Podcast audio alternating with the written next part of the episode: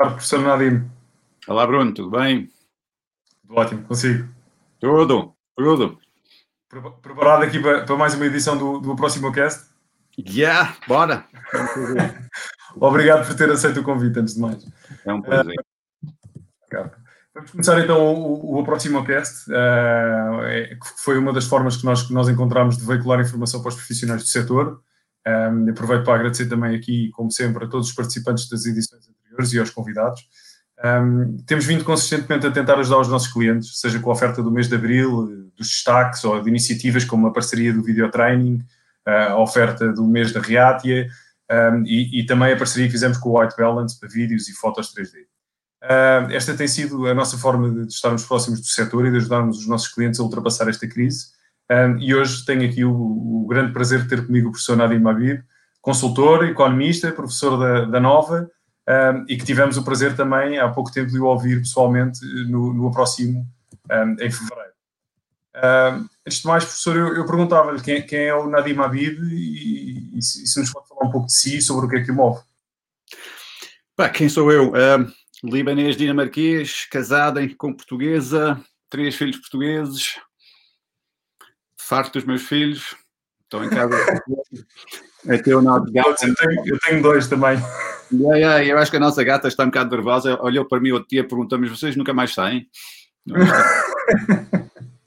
Por isso, uh, pá, minha, meus interesses e, e principalmente é, é, qualidade de gestão. Estou, estou fascinado pela gestão e pelo impacto que uma gestão positiva tem nas organizações, mas também o impacto que uma gestão menos positiva também tem nas organizações, não é? E por isso, um, produtividade, porquê que algumas organizações são mais produtivas do que outras, porquê que algumas equipas são mais produtivas do que outras, o que é que está a acontecer no mundo em que os bons podem ser copiados, mas não são, estão a ser copiados, o que é que está a acontecer, e, e, e tudo isto é, é, é, é o meu fascínio e como sabes, Bruno, começa tudo naquela base inicial de que porque é que há tanta gente a trabalhar tantas horas e a ganhar tão pouco. E isto tem sido muito o, o meu fascínio, mais do que outra coisa, não é? Fantástico, obrigado. Ah, acho que queremos essa questão mais, de, mais a ver com a produtividade. Yeah. Mas, e como é que tem, como é que tem vivido esta, esta, nova, esta nova realidade? Como é que tem sido a adaptação? Mas não tem sido fácil, acho que para quem diz que tem sido fácil, acho que está a exagerar um pouco. Primeiro porque acho que só agora é que a maioria das pessoas estão a começar a aceitar esta nova realidade. Acho que durante as últimas 4, 5 semanas, para muita gente, a realidade ultrapassou uh, a nossa expectativa e por isso, de uma certa forma, muitos de nós estávamos estávamos num passo atrás da realidade e por isso estávamos sempre a ser chocados pela experiência hoje em dia já, já temos uma noção mais clara de, ok, isto não vai ser uma coisa rápida, isto não vai passar depressa, um, o novo normal vai ser diferente, um, e, e, estamos a começar a poder pensar não, ontem, mas daqui a três meses, daqui a seis meses, daqui a nove. E, e pela primeira vez sinto que isto está a começar a acontecer. Alguns estão a ser mais realistas do que outros, não é?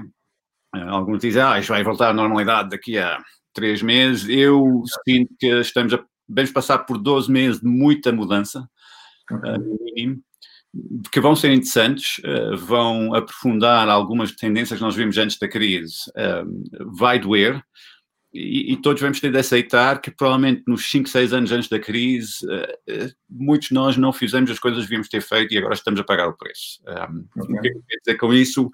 Uma das coisas que, que mais tem-me chocado é a quantidade de empresas que têm dificuldade em sobreviver dois meses sem receitas. Um, e, e, não estou aqui a ser crítico de forma negativa. Eu, eu, acho que demonstra que temos muitas empresas cuja rentabilidade e cuja capacidade de gerar uh, lucros que podiam reforçar o balanço é muito mais frágil do que nós pensamos. É? Muita gente a trabalhar muito, mas não a gerar aquela riqueza sustentável que nos permite mais tarde, quando há um choque externo, lidar com alguma facilidade. Um, e Portugal não é único neste processo. Os Estados Unidos, por exemplo, perto de 40% da população não consegue sobreviver um choque de uma despesa extra de 400 dólares no mês, não é? E, e por isso mostra um pouco uma tendência que eu acho que todos nós sentimos antes da crise, de que, embora a economia estava a correr bem, embora estamos a ouvir muita coisa positiva, havia muita gente com dificuldade em, em, em construir poupanças significativas uh, através do trabalho. E acho que isto vai ser um assunto grande que nós vamos ter discutir depois da crise, que é, mas espera aí, eh, se, se em tempos bons tínhamos balanços tão frágeis, que depois sofremos muito com eles eh, durante a crise, eh, isto não pode continuar a ser assim. E acho que vai, vai, ter de haver um debate mais profundo sobre o valor do trabalho, como é que se valoriza mais o trabalho, etc, etc. É? E, e, e, salários também, que tem sido um ponto que para mim tem sido importante. Eu acho que, e por isso, para mim, tem sido muito isto. Eh, eu tenho sorte porque eu sou pago por pensar e falar, não é? E por isso é, eu consigo continuar a pensar aqui em casa, a falar com colegas pelo mundo fora. Um, a dificuldade para nós tem sido dar aulas via internet, não é? Estamos todos a dar aulas via internet, que, que é muito mais cansativo que nós pensamos. Isso é cansativo para o professor, suspeito que ainda mais cansativo quem nos ouve do outro lado, não é? Coitados, ouvir a mesma voz na internet durante horas. Um, tem sido difícil porque muita gente está a tentar fazer coisas, vocês também, muitos estão a tentar mostrar atividade, mas estamos a tentar ajudar. E, mas eu sinto muito que nós estamos a ter dificuldade de ter tração. Um, okay. Fiz um pequeno inquérito outro dia, perto de 300 ou 400 pessoas, e foi interessante porque quase 90% a trabalhar em casa, mas também 90% a dizer que estavam a trabalhar mais do que antes e produzir menos do que antes. E eu penso, mas isto é maluco, nós estamos a continuar a fazer a mesma coisa, ou seja, uh, ninguém está a parar. É? Um, estive a trocar em mensagens com alguém no, em São Paulo e ele dizia-me na Panadim, eu nem 20 minutos tenho para almoçar. E eu pensamos que estamos a voltar ao mesmo, que, que parece que nós, nós estamos muito nesta fase de atividade é melhor de não fazer nada.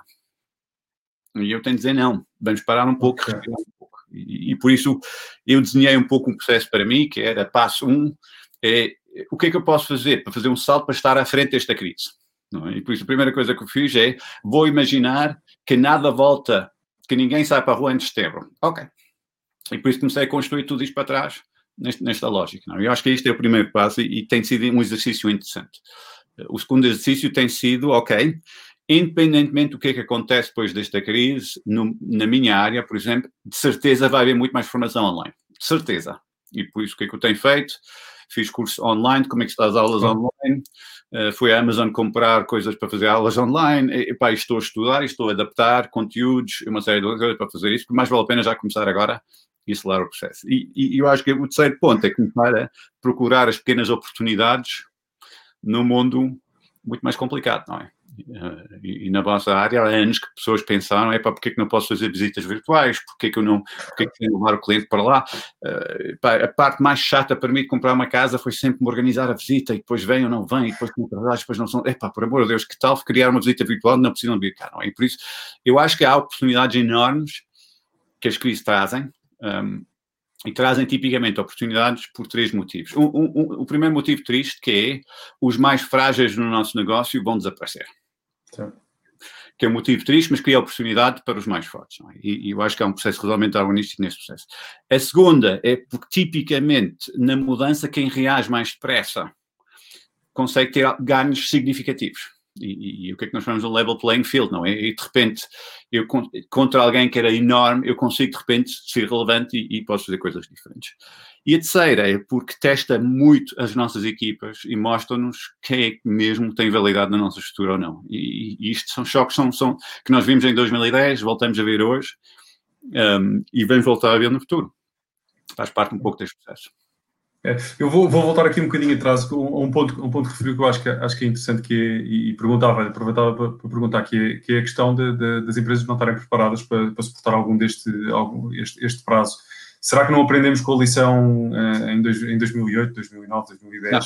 Não, não, uh, no fundo, esse, esse, esse, era, esse foi talvez durante muito tempo uh, o que se discutiu na altura, foi efetivamente as necessidades de fundo de maneira, as empresas não terem a tesouraria necessária para, para fazer face a uh, lá está, à, à crise. E, e, eu julgo que agora acabamos, obviamente que é um fator completamente diferente, mas, mas efetivamente é isso que se está a ver de novo no mesmo. Sim, sim claro, não, não. Nós, eu acho que nós aprendemos teoricamente, ou seja, isto era muito bonito, a gente percebeu, ok, não posso fazer mais. Mas, mas o que é que eu acho que todo, todo, quem esteve no mercado nos últimos três anos e, e no imobiliário, então, vamos ser honesto, vocês olham para os preços nos últimos três anos e parece que 2010 nunca aconteceu.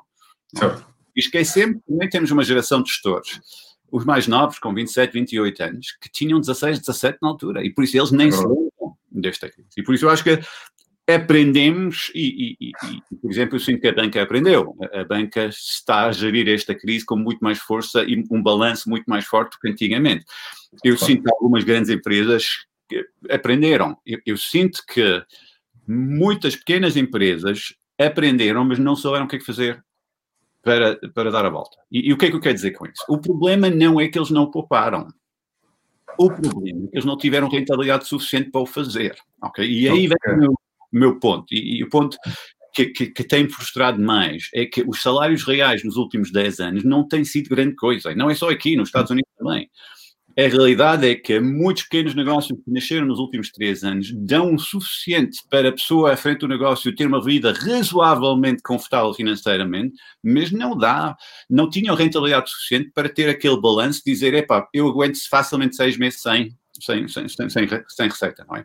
E por isso que é que nós estamos a ver aqui claramente é muitos negócios que tinham margens muito finas, que, que eu vou chamar de lifestyle, que davam para sobreviver. Eu chamo isto de negócio que substitui o emprego.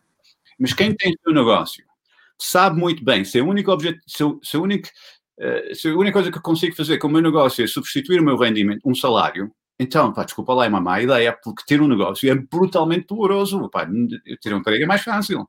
E por isso, se eu tenho que ter um negócio, eu tenho que ter rendimento muito acima da média do mercado, e eu tenho que gerar um balanço muito mais forte. E aí que eu sinto que o mercado era bom, mas não tão bom que nós pensávamos as oportunidades eram boas, mas não tão rentáveis como nós pensávamos. Por isso, muita gente aceitava, e eu, eu lembro de ter falado com muita gente, tinham Airbnbs e coisas dessas, a dizer: opa, mas Nadim, eu aqui no meu Airbnb ganho 2 mil euros por mês, pá, chega. Eu digo: não, não chega. Porque se isto fosse o teu salário, tu levares para casa 1100, e vamos ser realistas, estás a falar como nem um maluco por 1100 e assumir o risco de um crédito de habitação por 1100, é pá, mais vale a pena arranjar um emprego por 1100 euros. Isto é a realidade. E por isso eu acho que também uma lição para a nossa economia de que se não trabalhamos a produtividade e rentabilidade em tempos bons a sério, não vamos ter capacidade de reagir em tempos maus. E, e eu acho que isto tem sido o ponto mais doloroso para mim e, e ver tanta gente a sofrer tanto por causa disso. E, e, não, não estou a dizer que eles tiveram culpa, porque acho que não tiveram. Eu acho que o nosso, a nossa economia não tem gerado rentabilidade suficiente um, e, e, é mais frustrante porque a história pública que nós vimos nos jornais era que está tudo em boom, está fantástico, etc, etc. E eu sinto que não era. E, e eu acho que os salários reais é outro exemplo disso. Um, e, e, acho que vai ser, e devia ser objeto de uma conversa mais séria depois desta fase, que é que tipo de economia é que nós queremos, que tipo de rentabilidade é que nós procuramos, etc. E não esquecer uma coisa, que eu acho que sempre falei nisso e falei nisso o ano passado e o ano anterior, continuamos a ter muita gente a ganhar salário mínimo e menos que, que não devia ser aceitável. Obrigado pelo, pelo input. Um, voltando aqui também um pouco, um pouco a estas rotinas, eu, eu, eu próprio senti isto também, que é, uh, nós estamos em casa, precisamos de fazer coisas, precisamos de entregar, precisamos de, pôr as equipas a, a funcionar, um, é, é, mais moroso esta, esta forma, esta gestão de equipas eh, via, via digital é claramente mais, mais morosa. Um, como é que nós adaptamos esta rotina? Como é que, como é que, como é que nós podemos efetivamente. Uh, eu tentar... mais rápida e mais lenta. E, e, eu acho que o que é que mudou aqui, o que é que está a lançar confusão é que algumas partes são muito mais rápidas, não é? E outras partes são muito mais lentas. Exemplo, não é? Eu, eu um, tive em contato com um, um, responsável de uma empresa multinacional aqui em Portugal. Um, que, que, que, que, alguém entrou em contato comigo a dizer, pá, gostava de falar contigo, tenho um projeto aqui, preciso da tua ajuda, etc, etc. Agora, eu posso dizer que antes desta crise, o que é que tinha acontecido? É que a secretária tinha ligado para a minha faculdade, tinha falado com alguém nessa faculdade, depois tinha marcado uma reunião entre nós os dois presencial, que provavelmente levava duas, horas, eh, dois, duas semanas a organizar. Depois eu ia lá ter no escritório deles, tomávamos café, falávamos durante três horas. Depois eu ia embora e, pensava numa proposta e depois fazia a proposta. Tudo processo levava um mês e meio e achámos isto normal, não é? Pá, esta vez o que aconteceu? Eu disse sim e na manhã seguinte estávamos dois no Teams e fechamos tudo, não é? E por isso a realidade é que de um lado é muito mais rápido, mas do outro lado estamos a ter dificuldade em perceber o que é que podemos fazer com esta rapidez. E isto que tem sido interessante, não é? Ou seja, porque é tudo muito mais rápido, estamos a marcar muito mais reuniões, porque Porque estamos sempre a tentar informar toda a gente da nossa rede à volta disso. E eu acho que uh, o que é que estamos todos a aprender é que provavelmente nós gastávamos imenso tempo no passado a fazer coisas que não interessavam a ninguém. Certo. Temos ser muito mais diretos agora. Agora, isto é um choque. Não é? É um choque porque isto quer dizer que e, e, e, a segunda conversa, a primeira conversa para mim é mais uma conversa nacional da nossa economia, mas a segunda conversa é muito mais sobre mas como é que vamos trabalhar daqui para frente, porque o que é que nós temos aprendido? Primeiro, não precisamos de reuniões infinitas. Acho que já, já toda a gente já percebeu isso. Segundo, epá, eu não preciso continuamente uh, falar com 50 pessoas à volta disso, não é? Um, a terceira é que videochamadas são interessantes, mas hoje de manhã alguém ligou para o meu telemóvel, fiquei tão contente. Exato. Não preciso olhar para a cara do homem, pá.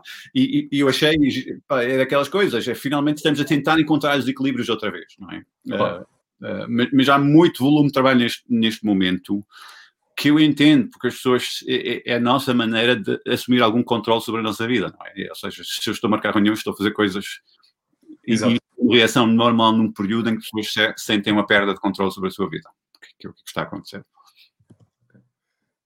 Eu acho, eu acho esse ponto, esse, esse, ponto das reuniões, eu, sei lá, nos últimos 10, 15 anos, eu, eu sempre ouvi dizer, ah, fazemos muitas reuniões, temos que fazer menos reuniões, e, e, e na altura até se chamava Reunite, não é? De, e, mas efetivamente as reuniões continuaram, e por mais ágeis que as empresas são, continuávamos a, a passar imenso tempo em reunião. E este, este, paradigma vai mudar também um pouco, acha que... Acha que... Eu acho que a pergunta é porque é que estamos a ter reuniões. Ninguém está a ter reuniões que gosta de ter reuniões tipicamente estamos a ter reuniões e, e repare bem, é interessante porque nas empresas com quem eu tenho trabalhado no passado que me dizem que têm excesso de reuniões, têm reuniões a mais, tipicamente são empresas que dizem que têm e-mails a mais. E tipicamente, empresas que têm reuniões a mais e e-mails a mais são aqueles que depois me dizem, sem ironia nenhuma, que eles têm falta de comunicação. estás a reunião o dia todo aí, mandar e-mails a toda, a única coisa que estás a fazer é comunicar. E por isso que eu digo, o problema nunca foi de comunicação a razão que estamos a ter reuniões mais normalmente é porque nós não estamos alinhados. Quando nós não estamos alinhados, sentimos a necessidade de só rapidamente fazer um touch point, a dizer, olha lá, só para te lembrar, vamos fazer aqui, etc, etc. E esta falta de alinhamento vem de onde? E, e volto aqui a minha sardinha outra vez, que é quando uma organização não tem enorme foco, em que pessoas sabem exatamente o que é, é preciso fazer, em que sabem o que é, que é importante e o que é que não é importante, eles tendem a fazer mais coisas. Okay. Isto tende a gerar mais trabalho, que baixa a produtividade e aumenta a necessidade de alinhamento. E isto tem sido muito o que é que tem visto em muitas organizações em Portugal. É por isso, yeah, é por isso que muitos fogem para pequenas, pequenas, pequenas um, um, como é que é dizer? Pequena, nós fugimos para criar pequenas empresas numa tentativa de fugir àquilo. O problema de uma pequena empresa é que ela não tem escala. E por isso parece que Portugal anda a dizer eu tenho de ser pequeno, para ter rapidez, ou eu tenho que ser grande para ter escala, mas não posso ser grande e rápido, nem posso ser pequeno e ter escala. Acho que hoje estamos a aprender que afinal podemos. Não é? Um, é isso, eu, acho, eu acho que é muito interessante essa parte, do, porque a maior parte das pessoas acha que lá está, estar em movimento e estar a mexer e estar a fazer muita coisa significa ser produtivo. Uhum. Quando efetivamente não podia estar mais, mais afastado da realidade, não é? Não, a produtividade, ou seja, a forma é muito simples, é produção por hora. E quando eu falo produção, é horas por hora. E por isso a melhor maneira de aumentar a produtividade é aumentar preço. Pode. Diz as pessoas, coisa mais fácil do mundo, não é? E Sim. por isso, mas para eu aumentar preço, eu tenho que ter um conhecimento profundo do meu cliente e tenho que fazer um trabalho de qualidade impressionante. Ponto. Uhum organizações não têm um cliente tão focado no seu negócio. Estão, estão a fazer muitos processos e muitas tarefas à volta, não é? É preciso 56 tarefas para, para um processo, etc, etc. E por isso um, é por aí que eu acho que temos alguns desafios. É, o professor Nadim depois também, também puxando aqui um. Começou, começou por falar e, e disse uma coisa que, que, na altura até, até me fez assim um bocadinho de confusão, uh, lá está, que é. Um, estava a fazer planos a seis meses, não é? Estava a fazer planos a seis, meses. Eu, eu, na minha esfera de incidência das pessoas com que eu tenho estado a falar, uh, acho que ninguém está a conseguir fazer planos a muito mais do que uma semana, duas semanas. Vá, um mês é a loucura. Uh, isto, o porquê? O porquê de nós estarmos a pensar neste momento tanto a curto prazo, obviamente que, que, é, é, fácil se calhar de perceber, e, e, a, e a, importância de, de, de, continuar a fazer os planos ou, ou, ou de começar a fazer planos a, a mais longo prazo, como é que vê este tema, eu, é um tema interessante e, e, e, tem pouco a ver com o que eu chamo de juventude. Agora vou ter cuidado do que, é que eu digo, mas nós velhotes, nós velhotes percebemos uma coisa, não é? Uh, que é que, que, é muito mais fácil prever coisas a longo prazo do que a curto prazo. Ok. Se olhar para a minha área de negócio, ensina. Pá, a longo prazo eu sei uma coisa, o omnicanal vai ser fundamental a longo prazo. O que é que eu não sei? Que só vai ser daqui a um mês, daqui a seis meses ou daqui a 12 meses. Sei que daqui a cinco anos vai lá estar. Uhum. E o que é que eu digo sempre às pessoas? Planeia a longo prazo ok? Porque isto é, tu, é aquela âncora, não é? Estou a olhar para a frente e por isso tudo que eu faço é nesse caminho, pá, posso às vezes virar à esquerda, à direita, e por isso eu não estou tão preso pela crise da curto prazo. E, e a realidade é que muitos de nós ficamos presos no curto prazo. Uhum. E, obviamente, porque é que fazemos planeamento a curto prazo? Porque muitos de nós somos proativos, somos pessoas válidas, somos pessoas, e aqui, aqui hoje devemos ter muita gente tem o seu próprio negócio e são empreendedores. E por isso são pessoas que necessitam na sua vida um sentimento de ter controle sobre qualquer coisa. São pessoas que detestam não estar a controlar. Eu, eu costumo dizer que são as pessoas que quando entram no carro gostam de conduzir. É? e, e este tipo de personalidade que quer ter controle, normalmente a maneira de assumir controle é encurtar o processo de planeamento. Porquê? Porque assim sei o que é que vou fazer amanhã. E sei okay. o que é que vou fazer depois da manhã. Mas isto não é planear. Saber o que, é que vou fazer amanhã não é planear, é, é, é, listar tarefas. Planear é dizer o seguinte: como é que eu vejo o meu negócio daqui a 6 a 12 meses? Ponto. Olha o meu foco. E por isso, o que é que vou ter de fazer até lá para estar nesta posição? E depois começar a dizer o que é que posso fazer hoje.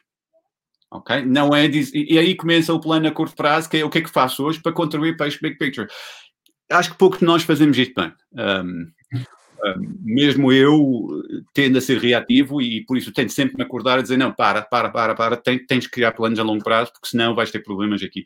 E, e, e, eu gosto de construir planos a longo prazo. Mas eu acho também uma coisa, e agora vou ter cuidado como é que eu digo isso, que vem com experiência. É? a minha geração já levou com muitas crises em cima. Eu tenho 50 e poucos anos, um, mas nós já levamos com muitas. E, e, e, cada vez que passamos por uma crise profunda, dizemos isto é a última, foi muito dura, e depois vem a próxima. É? E, e, eu acho que a geração que tem hoje 70 anos, então levou com ainda mais crise em cima. E, temos, temos que parar e pensar um pouco de. Uh, e tem sido interessante ver algumas notícias nos jornais de, de senhoras de 80 anos a dizer: já vivi tanta coisa. Isto não é Exato. Muito bom. Um, e, olhando também para esta, para esta questão de que um, nós, nós, nós fazemos esse planeamento até ah, essa listagem de tarefas, mas uma coisa que, tem, que acontece, e acho, acho que tem acontecido também com todos, é um, nós fazemos essa listagem para no final do dia vermos que afinal epá, não conseguimos concluir as coisas que queríamos fazer. Num ambiente que, que é tão volátil agora como, como vivemos atualmente, com, com diferentes contratempos, como é que nós podemos, uh, lá está, focar-nos naquilo que falava na big picture, de que forma é que nós podemos adaptar a nossa rotina uh, para, para conseguirmos ser, lá está, mais produtivos, como, como falava. Eu, acho que é sempre útil ter uma crise. Um, as crises são lindas. É terrível dizer isso e peço desculpa a todas as pessoas que sofreram com crise e, eu também. E minha mulher vai me matar por dizer isso, mas, mas a crise é útil porque permite-nos começar a pensar como é que vai ser o mundo pós-crise. Porque o problema dos tempos bons é que nos tempos bons não há tempo para pensar daqui a um ano, porque estou a correr para amanhã e está tudo bom e vou correr ainda mais. É? Mas se pararmos um pouco agora e dizemos o seguinte: olha, antes desta crise, quais eram os pontos frágeis da minha, do meu negócio? Onde é que eu sentia que havia fragilidade? E e, e, agora, vou, agora tenho tempo para lidar com eles, não é? Se eu senti que a minha fragilidade é que eu não tinha uma equipa treinada numa certa área, se eu senti que a minha fragilidade é que eu, eu, eu, eu tentava arranjar clientes tarde no ciclo e devia iniciar uma relação com o cliente um ano antes da, da, da potencial venda da casa ou da compra da casa, agora posso começar a fazer isto. O que é que não mudou na crise? Vamos, vamos por aí. Okay? Antes da crise, pessoas diziam-me, Nadim, o mais importante para o meu negócio são relações com o cliente. Hoje, continuam. hoje, hoje, a relação com o cliente continua a ser a coisa mais importante. Antes da crise, dizia-me nada, o mais importante para o meu negócio é ter talento motivado a trabalhar comigo. Hoje estamos a ver que é ainda mais importante. Antes da crise, dizíamos, para ter uma noção muito clara da minha estratégia é muito importante para o meu negócio. Hoje continua a ser. São coisas que não mudaram. Pior, são coisas que se tornaram ainda melhores no pós-crise, durante a crise. Ou seja, são coisas ainda mais importantes, por isso trabalha nisso. E eu acho que é isso que muita gente tem tentado fazer, não é? Um, e, e, é preciso começar a, a, a, voltar a injetar aquele ritmo, a dizer eu quero estar três meses à frente da crise e não quero estar três meses atrás da crise à procura de soluções nas Notícias ou no Jornal de Negócios, que muitas vezes o que, é que acontece? Pessoas andam à procura, etc, etc. Um, e, e eu sinto que, especialmente num setor Uh, estou a ver aqui um comentário de alguém que fala de agentes imobiliários. Um, como é, que, como é que injetamos motivação, especialmente do certo tipo de, de, de, que, que, que, gostava de estar na rua, etc, etc, etc, etc.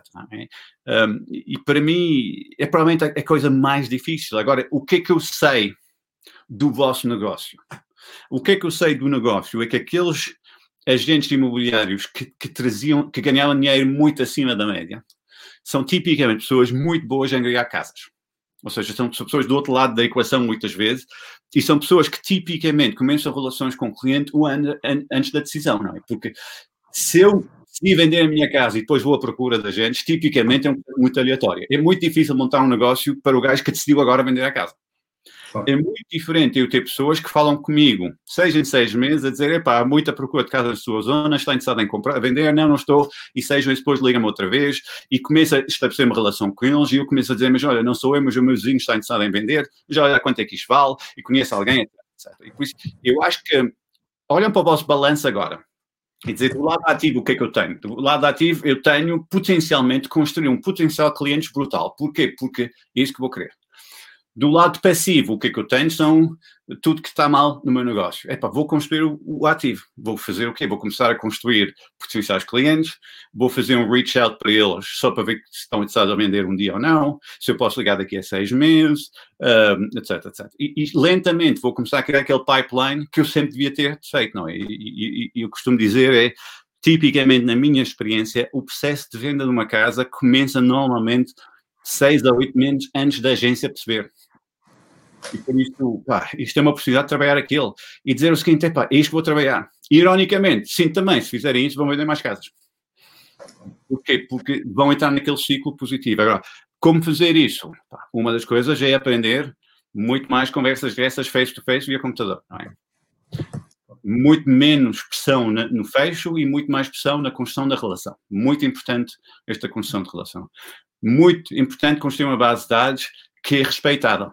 Ou seja, não uma base de dados para enviar SMS, etc, etc, mas com respeito trabalhar a base de dados e construir isso. Para quando isto voltar, o que é que vai acontecer? Pá, quando isto voltar e vamos todos começar a comprar casas e vender casas outra vez, para ter uma base de pessoas que dizem, pá, esta pessoa muito simpaticamente liga-me três em três meses, pá, nunca me chateia, pá, vou falar com eles primeiro. E isto para mim vai ser a chave e, e por isso é, é nestas lógicas que temos que começar a trabalhar. Yeah, e, e, por isso também estabelecer métricas para nós próprios, a dizer, pá, o que é que eu quero atingir esta semana é falar com 40 potenciais, ponto. E, e não, o meu objetivo não é vender nada, é simplesmente contactar-os e, e, ter uma, começar a estabelecer uma relação com eles. Não é fácil, mas, mas é preciso ter esta disciplina para o fazer. É, eu, eu, também aproveitava para perguntar essa, essa parte, ou seja, porque, porque efetivamente, uh, tendo em conta o espaço que estamos a trabalhar, não é? Uh, que, tem, que, tem, que tem imensos estímulos e uh, temos os miúdos, temos, temos, temos as, as, mulheres, as esposas, os esposos em casa. Como é que nós nos conseguimos também organizar no, no meio disto, não é? Como é que nós conseguimos tem algumas, eh, algumas, algumas dicas que nos possa, que nos possa ajudar? Não tentam organizar. Pá. Eu acho que há uma certa fluidez entre a vida pessoal e a vida profissional. Estava a ler o artigo do outro dia que uma senhora numa conference call, o miúdo entra nu, não é? miúdo dela de 6 anos, tira toda a roupa e entra nu na conference call e ela muito bem vira-se para eles, é para pôr a roupa, puto. E lá vai Isso, eu acho que são estas coisas que, que, que, tipicamente temos que começar a perceber, é que, pá, não, não há nada, não, não é mau ter filhos, pá, desculpa lá. Não, eu... É, toda a gente sabe como é que é estar em casa com os putos, toda a gente sabe como é que é o mundo e por isso, relax, take it further. Ser profissional não é fingir que eu tenho uma vida que não existe. Ok. É, e nunca funcionou, nunca vai funcionar. É, faz parte da vida, it's, it's part of life. E, e, e, o que é que nós sabemos? Especialmente, sempre dissemos o seguinte: para teres uma boa relação com o cliente, tens de ser autêntico. Ok? Got it. Fantastic. Ok, great. Mas vamos ser ainda mais honestos. Em tempos de crise, a autenticidade vale ainda mais. Como temos visto muito pela reação de vários políticos pelo mundo fora. Nós gostamos daqueles que são honestos connosco, são autênticos connosco e não tentam fingir que vai tudo bem, etc, etc. Né? Desculpe, estou a falar demais outra vez, Bruno. Não, está ótimo, está ótimo. Não, por favor, continue. Então, uh, ok. E, e então, e, e, ao nível das equipas, por exemplo, estávamos a falar ainda há pouco de, das equipas. Eu acho que todo, todos, todo, todas as pessoas que, que, estão a liderar equipas agora estão, estão com um desafio, uh, também estão com um desafio grande, é? Que, é, que é tentar manter a produtividade das equipas, tentar mantê-los mantê uh, de alguma forma com algum nível de engagement com, com, com, com, as empresas e com, a sua própria equipa. Um, como é que nós também podemos organizar e comunicar com elas neste, neste nesta fase, não é? Um, eu, eu, estou a ver dois comentários aqui, uh, muito interessante, o Nelson Ferreira, que fala em que. Pá, Nelson Ferreira, pá, eu gosto, eu não tenho Facebook, por isto é a primeira vez que consigo ver comentários no Facebook, estou muito feliz. e, e, o Nelson Ferreira diz onde é que as pessoas deviam, estão a falhar neste momento no networking é no follow-up, não é? E quem fecha esse circuito arrisca-se construir um negócio consolidado. Exatamente, e isto é o ponto. E agora podemos fazer porque eu tenho tempo. Antigamente não tinha, porque estava no carro. Tararara. E depois o, o, Zé, o Zé António, logo a seguir, diz: é muito bom ter filhos. Mas António, há dias, mas sim, é verdade. É, é muito bom ter filhos, mas também é muito bom não tentar separar vida profissional e vida pessoal. Ok? Eu não gosto disso. Eu acho que só temos uma vida e eles fazem parte da nossa vida, etc, etc. Uh, e depois ele diz outra coisa que nem, nem vou comentar. Yeah? Como é que se motiva a equipas? Exatamente nisto. É, é, é, é, voltando a lembrar as nossas equipas do que é que é o core do nosso negócio. É dizer, epá, isto não mudou. Ok? O que é que as equipas querem saber? O que é que mudou para sempre e o que é que não mudou para sempre? Ponto. Para eles ganharem foco também. E precisam da sua liderança para isso. De um lado a dizer, olha, isto não mudou e isto mudou. E também precisam de líderes honestos e autênticos. Eu não preciso de um líder que diz vai ficar tudo bem. Pá, porque eu não acredito que ele saiba. Eu preciso de um líder que diz vamos focar isto porque isto faz sentido. Ok, isto faz sentido. Eu não preciso de alguém que me diz, que me diz isto vai voltar à normalidade. Também não me ajuda. Não preciso de um líder que diz isto vai durar dois anos, porque ele não sabe. Eu preciso de alguém honesto comigo. E eu acho que a primeira coisa que estamos a ver agora é, é o teste verdadeiro dos líderes que, que, que entendem que eu tenho de ser autêntico e honesto com a minha equipa. Isto não quer dizer que eu tenho de dizer que eu não, não sei o que é que eu preciso fazer. Eu sei, porque o meu negócio daqui a cinco anos, eu já sabia há um ano. O que é que eu preciso fazer para vencer no meu negócio continua a ser válido. O que é que eu preciso fazer para ter uma imobiliária forte continua tão válido hoje como era há cinco anos. Agora, como é que vamos construir isso? O que é que podemos fazer hoje para ter mais um passo neste sentido? Esse é o papel do líder. Yeah. E, e, eu acho que isso vai ser um pouco onde é que os líderes vão ter de se mostrar a sério. Okay. Super, super interessante. Como é, que vê, como é que vê o mercado imobiliário agora nos próximos, nos próximos tempos? Vê, vê algumas, algumas mudanças de, de paradigma? Vê, um, Bem, é que... Mais uma vez, quem trabalha na área, eu não, eu não trabalho na área, mas, mas, mas por acaso comprei um terreno no meio da crise, por isso vai ser interessante.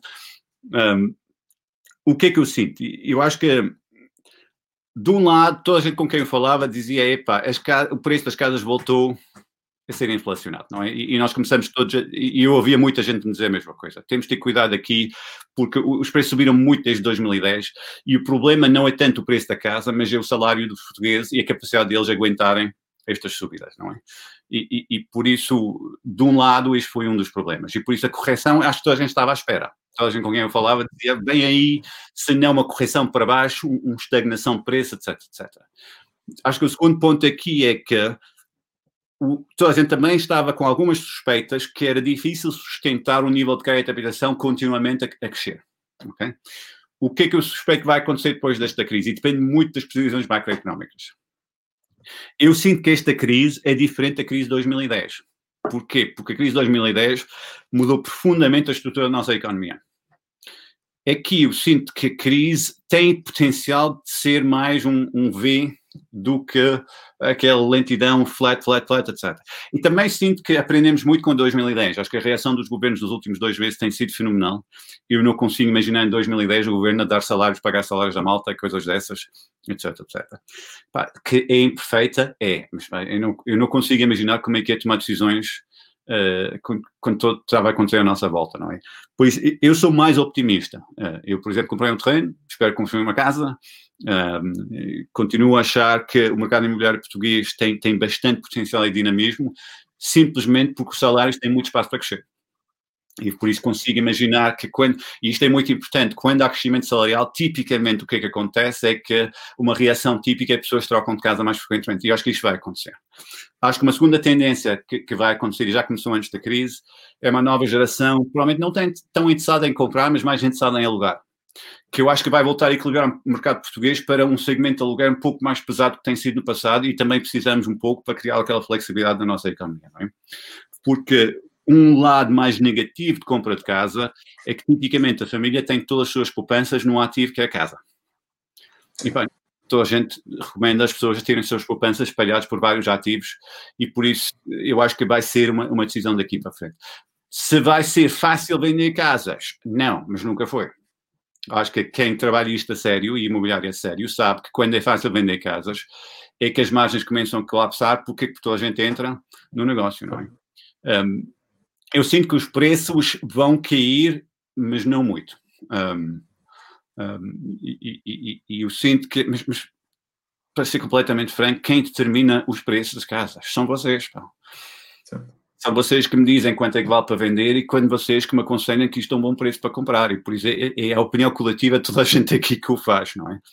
Eh, o risco que nós tínhamos é que, e da última crise, foi os bancos a fecharem a torneira do crédito de habitação e a tentar fazer um, e, e, os construtores a fazer um dumping no mercado que criou aquele, aquele input inicial de colapsar preços, mas foi exagerado. E como é que sabemos que foi exagerado? É que sem grandes aumentos de salários, os preços voltaram a subir dois anos depois, não é? E por isso sabemos que foi exagerado. E por isso eu acho que esta vez os governos aprenderam muito, acho que os profissionais aprenderam muito e acho que o cliente também aprendeu muito. E, e por isso eu acho que se vai haver um ajuste de preço, vai haver um abrandamento de procura e de oferta, mas eu acho que vai voltar mais depressa do que em 2010.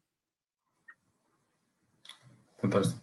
Esta, esta é uma profissão que, profissão de consultor que é muito, que, lá está, tem, tem um modelo de remuneração remunerado completamente baseado no sucesso, não é? No sucesso de, de, de agregar, no sucesso da venda um, e, e efetivamente é, é, é, um, é, uma atividade que no momento de crise em que as pessoas não podem sair de casa, os consultores não podem sair de casa, um, há aqui uma enorme pressão. Que dicas é que, é que lhes podia deixar também? De que forma é que eles vão poder um, dar a volta por isto? Como é, que, como é que podem ser produtivos quando houver agora um, uma abertura mais oficial, entre aspas? Um, como é que, yeah. é e queria só, eu acho que várias pessoas estão a perguntar aqui no chat o medo do desemprego, não é? Eu sim, sim, sim, Mas o problema para mim nunca foi o desemprego, foi a elasticidade do mercado de trabalho. Ou seja, quando há desemprego e houver criação de emprego, pá, eu não tenho problemas, porque eles entram e saem, etc, etc. Em Nova York tem sido interessante porque enquanto que eles estão preocupados com 10, 15 mil pessoas a perder empregos todos os dias em Nova York, estão a dizer que precisam contratar entre 50 e 100 mil pessoas para trabalhar no sistema de saúde por causa do Covid. E por isso, isto vai acontecer. Eu, eu acho que a grande questão do desemprego vai ser se, qual é a elasticidade do nosso mercado de trabalho.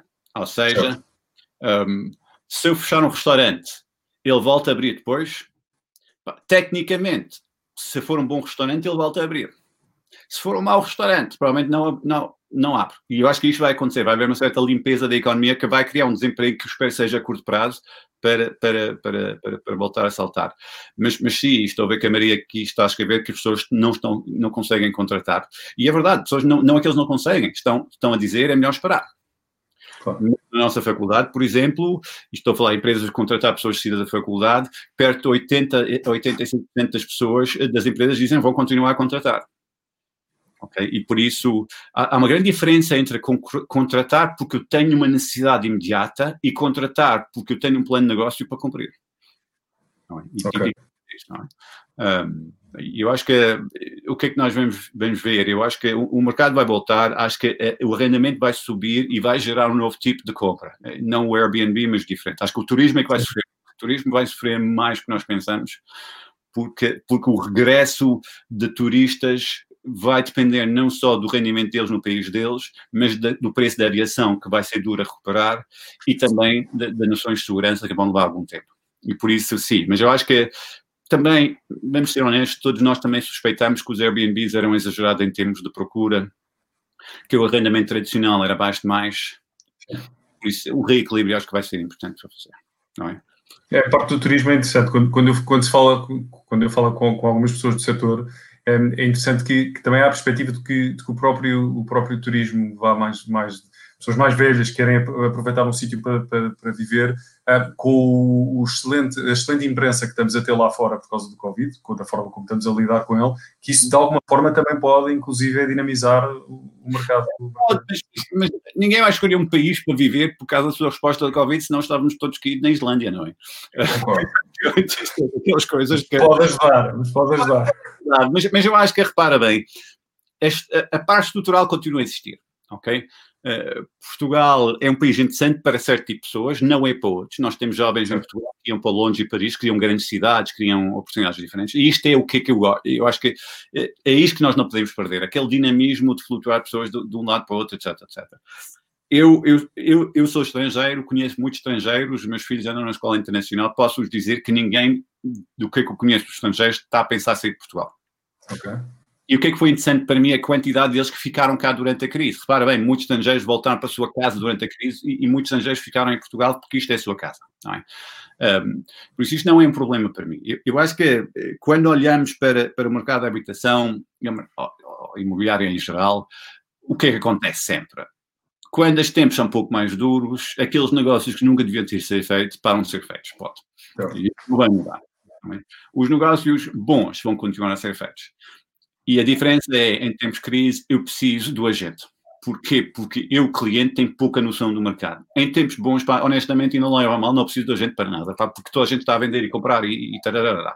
E isso, there's going to be a lot of, muita mudança aqui uh, estrutural, mas tipicamente é muito saudável para, para quem trabalha bem neste mercado, que é assustador, é, que é doloroso, é, mas eu acho que quem trabalha neste negócio há alguns anos sabe que as crises são oportunidades para re, reequacionar, reposicionar e, e, voltar a atacar. Pessoas sempre, sempre mudam de casas como sinal de crescimento profissional, como crescimento da família, etc. etc. Isso nunca vai parar. Pessoas vão continuar a ter filhos e vão ter casas maiores, etc, etc. E diferentes vai continuar a haver 50% de divórcios em Portugal. Não vou dizer que é boa mão, mas quer dizer que voltamos a duplicar o número de casas necessárias. Isto vai continuar a acontecer. O, que é que provavelmente vai parar de acontecer um pouco? É encontrar aquela casa no meio de não sei onde que, que estão a pedir 500 mil euros e ela vale 100. Isto provavelmente não vai ser. Mas também nunca devia ter existido, não é? E por isso, em vez de olhar para os extremos, como exemplo do que, é que vai acontecer, vemos para as bases. E por isso eu acho que quem vai se bem desta crise são pessoas que têm muita experiência nesta área.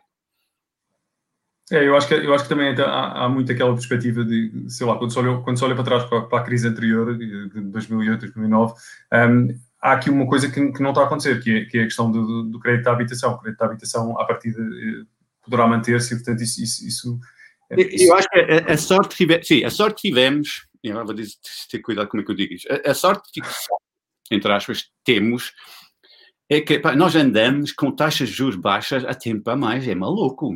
É? A banca não consegue ganhar dinheiro e por isso a habitação sempre foi uma área em que a banca podia começar a ganhar. E, e agora vou dizer uma coisa que não é muito popular: nós precisamos de uma banca rentável. Porque a banca é fundamental ser rentável, porque a banca nos últimos 10 anos tem estado a reforçar o seu balanço para, para recuperar da crise, levar na cabeça como nem malucos. Nunca havia um setor levar tanto na cabeça, muitas vezes injustificado. Nós não que esquecer que os acionistas perderam todos os bancos, etc, etc. Que muita gente a trabalhar na banca levou com cortes salariais, muita gente sofreu muito durante este processo. Mas estamos a ver a importância da banca agora na distribuição de dinheiro para as empresas e coisas dessas, não é? E nós precisamos de uma banca rentável, precisamos de juros mais altos. Taxas de juros zero não é saudável para ninguém. E isto, para mim, vai ser muito interessante, é que o crédito de habitação provavelmente vai ser uma das áreas que a banca vai apostar na saída desta crise, porque é onde é que vão buscar comissões e juros interessantes. Fundamental, no entanto, e foi comentado por muita gente aqui, é o emprego. Nós precisamos de um emprego muito mais elástico, muito mais capaz de abrir um restaurante, voltar a contratar 20 pessoas, e isto devemos ter que trabalhar melhor. E, e eu acho que o grande desafio vai provavelmente ser este, esta conversa que eu mencionei no início sobre emprego em Portugal e, e, e tentar voltar a falar da regulação à volta do trabalho um pouco mais moderna e não dos modelos antigos de efetivo, não efetivo, etc, etc. Porque se nós não aumentarmos salários em Portugal, a, a recuperação é lenta. Se aumentarmos, se tivermos salários fortes, a recuperação é muito rápida. Isto vai ser muito um prova disto. E por isso a produtividade e estas coisas todas, não é? Que modelos, que modelos são esses que está a referir, mais modernos, mais, mais com remuneração mais, mais adequada com objetivos, eh, esse tipo de coisas? Não só com objetivos, mas, mas aceitar que pá, não vale a pena assinar um contrato com alguém de seis meses só porque eu tenho medo de eu poder o despedir, não é? Okay. Seja, um dos grandes problemas que nós temos em Portugal é que nós temos muito uma legislação de trabalho que defende quem trabalha há muito tempo, mas não defende os outros. E tem, isto é um problema para mim, não é? O, o, a dúvida que se levantou hoje em dia, que, que, no momento em que vem a crise e vem os apoios, de repente temos gerentes de empresa levantar a mão e dizer, epá, e eu, e independentes, e condutores do Uber. E começamos a perceber que era muito bonito dizer que vou ganhar dinheiro porque não preciso de um emprego e não preciso pagar função inicial, etc, etc. Mas para isto não é sustentável. E por isso nós temos que voltar a ter esta conversa. E por isso não a conversa dos leis de trabalho do passado em que é preciso proteger o trabalhador, mas também não a conversa nos últimos 10 anos que é eu preciso, eu, eu preciso deixar as pessoas terem emprego sem garantias. Porque pá, o problema é que isto, o choque que está no sistema é brutal. Também não podemos dizer que a função pública tem, tem sorte não pode ser despedida, por isso vou pagar mal, que é outro problema que eu vejo muito em Portugal, não é? E, e, e também não posso dizer que, epá, eu preciso, um gajo que anda no Uber tem emprego, ele não tem. Não é? Porque se ele não tem poupanças para três meses, ele não tem emprego. E por isso nós temos ter conversas um pouco mais alargadas sobre isso, não é? E, e, não o que é que eu tenho visto, que é muito, ah, é preciso, uma ala que diz é preciso liberalizar mais uh, lei de trabalho, e outra que diz, não, não, é preciso proteger mais os trabalhadores. Eu acho que nem uma nem outra. Eu acho que temos que facilitar o despedimento, aumentando os apoios a quem for despedido, por exemplo. Mas também evitar este recurso aos contratos semestrais que não fazem sentido nenhum, só estamos a utilizar porque não, temos medo de não poder despedir. Não? Há uma série de coisas aqui que, que, que é preciso voltar a pensar e eu acho que um, já estávamos a ter esta conversa há 6, 7 anos. E, e, eu acho que agora vai ser mais aguda. Eu, vamos, vamos com 45 minutos de conversa, passa a correr o tempo com, com o professor Nadim. Aproveitar também, se, se tiverem dúvidas para, para, para, fazer, para as fazerem nos, nos chats, não é? No, no, um, para, para podermos respondê-las. Eu, eu voltava aqui a um pensamento anterior que, que achei bastante interessante, que é, um, nós precisamos dos consultores imobiliários essencialmente em tempos de crise, não é? Porque as pessoas uh, aí é que precisam do apoio e do, do acompanhamento. Alguma, algum, algum último ponto que, que queira deixar relativamente a este, a este assunto, Sr. Nadim, enquanto esperamos aqui por mais questões? Eu, eu acho que tem muito a ver com, com, com, com identidade, não é? Que é, porque é que eu preciso do agente imobiliário? Para quê? E, e, e, e, o agente voltar para trás e dizer porque, porque, onde é que eu acrescento valor nisto? Não é? Eu acrescento valor porque o mercado é difícil ler para quem está de fora. Eu estou no mercado todos os dias, eu vejo o que, é que está acontecendo nos dias, por isso a questão de valor é muito importante. nós estamos a falar de mudanças de valor, é para baixa preço 400 mil para 380, é para são 20 mil euros. Não sei quanto tempo é que leva a família normal a poupar 20 mil euros, mas não é fácil. Não estou a falar em ganhar, é poupar 20 mil euros. É? É. Por isso, primeiro é, quando há turbulência no mercado, os especialistas ganham enorme peso. Porquê? Porque eu preciso deles. É um pouco. Ninguém ouvia os médicos sobre o Sistema Nacional de Saúde nos últimos 10 anos e agora os únicos que queremos ouvir são os médicos, não é? E isto é daquelas coisas uh, que eu acho que faz parte um pouco do que estão querendo fazer. Ninguém quer ouvir os ministros, queremos saber o que é que os médicos acham. Precisas mais, não precisas mais, tens equipamento, não tens, etc, etc. Porque o ministro vai dizer que tem tudo eu preciso dos especialistas no terreno que me dizem: olha, o preço médio das casas aqui está a fazer este tipo de movimento. Se investires um pouco e, e, e pintares a casa, podes ter um valor extra de X. Não é? Não penses vender isto em três meses, pá, tens de dar seis a oito meses para isso, e por isso, se queres comprar outra coisa, tenta incluir isto no contrato de promessa. É isso que eu preciso, alguém do meu lado que percebe o mercado. E por isso eu acho que cada vez mais, em tempos de crise, procuramos especialistas. Mas aqueles agentes que nunca apostaram muito em, em, em conhecimento, uh, tipicamente vão sofrer nisto. Yeah. That, that, that, isto vai ser o desafio. Mas eu acho isto saudável. Acho que é meritocrático. Temos aqui uma pergunta do, do Jorge Rodrigues eh, a falar, a perguntar um bocadinho também uh, sobre taxas de juros da banca, se, se pode haver subida, não. Uh, não sei se tem alguma opinião sobre isto, professor. Eu, espero que haja subida, mas suspeito que não. Vamos lá ver uma coisa. Quando nós andamos taxas de juros zero, perto de zero, negativa, o impacto na economia é horrível. Porque o que acontece é que não temos capacidade de responder a uma crise. Baixando taxa de juros, etc. Dinheiro barato cria negócios errados. Isto sempre foi verdade e vai continuar a fazer verdade, não é? E por isso, nós precisamos de taxas de juros que sobem por, por, dois ou três motivos. Primeiro, e volto a dizer isso, isto não é ser estúpido, precisamos de uma banca rentável. Uma banca rentável empresta mais, investe mais na economia, etc, etc. A banca tem, tem, tem nós, temos ter, nós temos a sorte que a banca tende a ser nacional, por isso ela depende da nossa economia e vice-versa. Okay? Por isso precisamos, esta coisa de taxa de desde 2010 a zero e negativos foi maluco. Não Mas precisamos que eles sobem. Não vão subir para os 10, 11%. Porquê? Porque, segundo, segunda, segunda coisa aqui, nós temos enorme dinheiro à procura de sítio para estacionar. Enorme quantidade de dinheiro. A riqueza dos últimos 10 anos está a flutuar pelo mundo fora e, e, tem sido um desafio enorme. Onde é que vou pôr este dinheiro? E por isso, imobiliário vai sempre ser uma destas áreas se tiver um mercado. E por isso que eu suspeito que o mercado de arrendamento vai começar a acelerar. Porquê? Porque se eu estou a investir para arrendar, eu preciso cash flows regulares e arrendamento normal traz-me muito mais do que os Airbnbs, que é muito mais flutuante, etc, etc. Por isso, vai haver um aumento de taxa de juro, sim, mas muito lenta. Mas eu gostava de ver mais rápido. E por isso, eu estou feliz a ver os governos se endividarem. Um, eu não sou grande adepto que a dívida deve estar abaixo de um certo nível. Isto é um governo, isto não é uma casa particular. Mas mais importante, uh, eu sinto que hoje em dia os governos podem se endividar muito mais do que nos anos 70 e 80, porque a estrutura da nossa economia mudou profundamente. A maneira que trabalhamos é diferente, a maneira que agimos é diferente. E, e por isso, eu acho que quando começamos a ter taxas de juros mais altas é, e começamos a ter inflação, os salários começam a subir.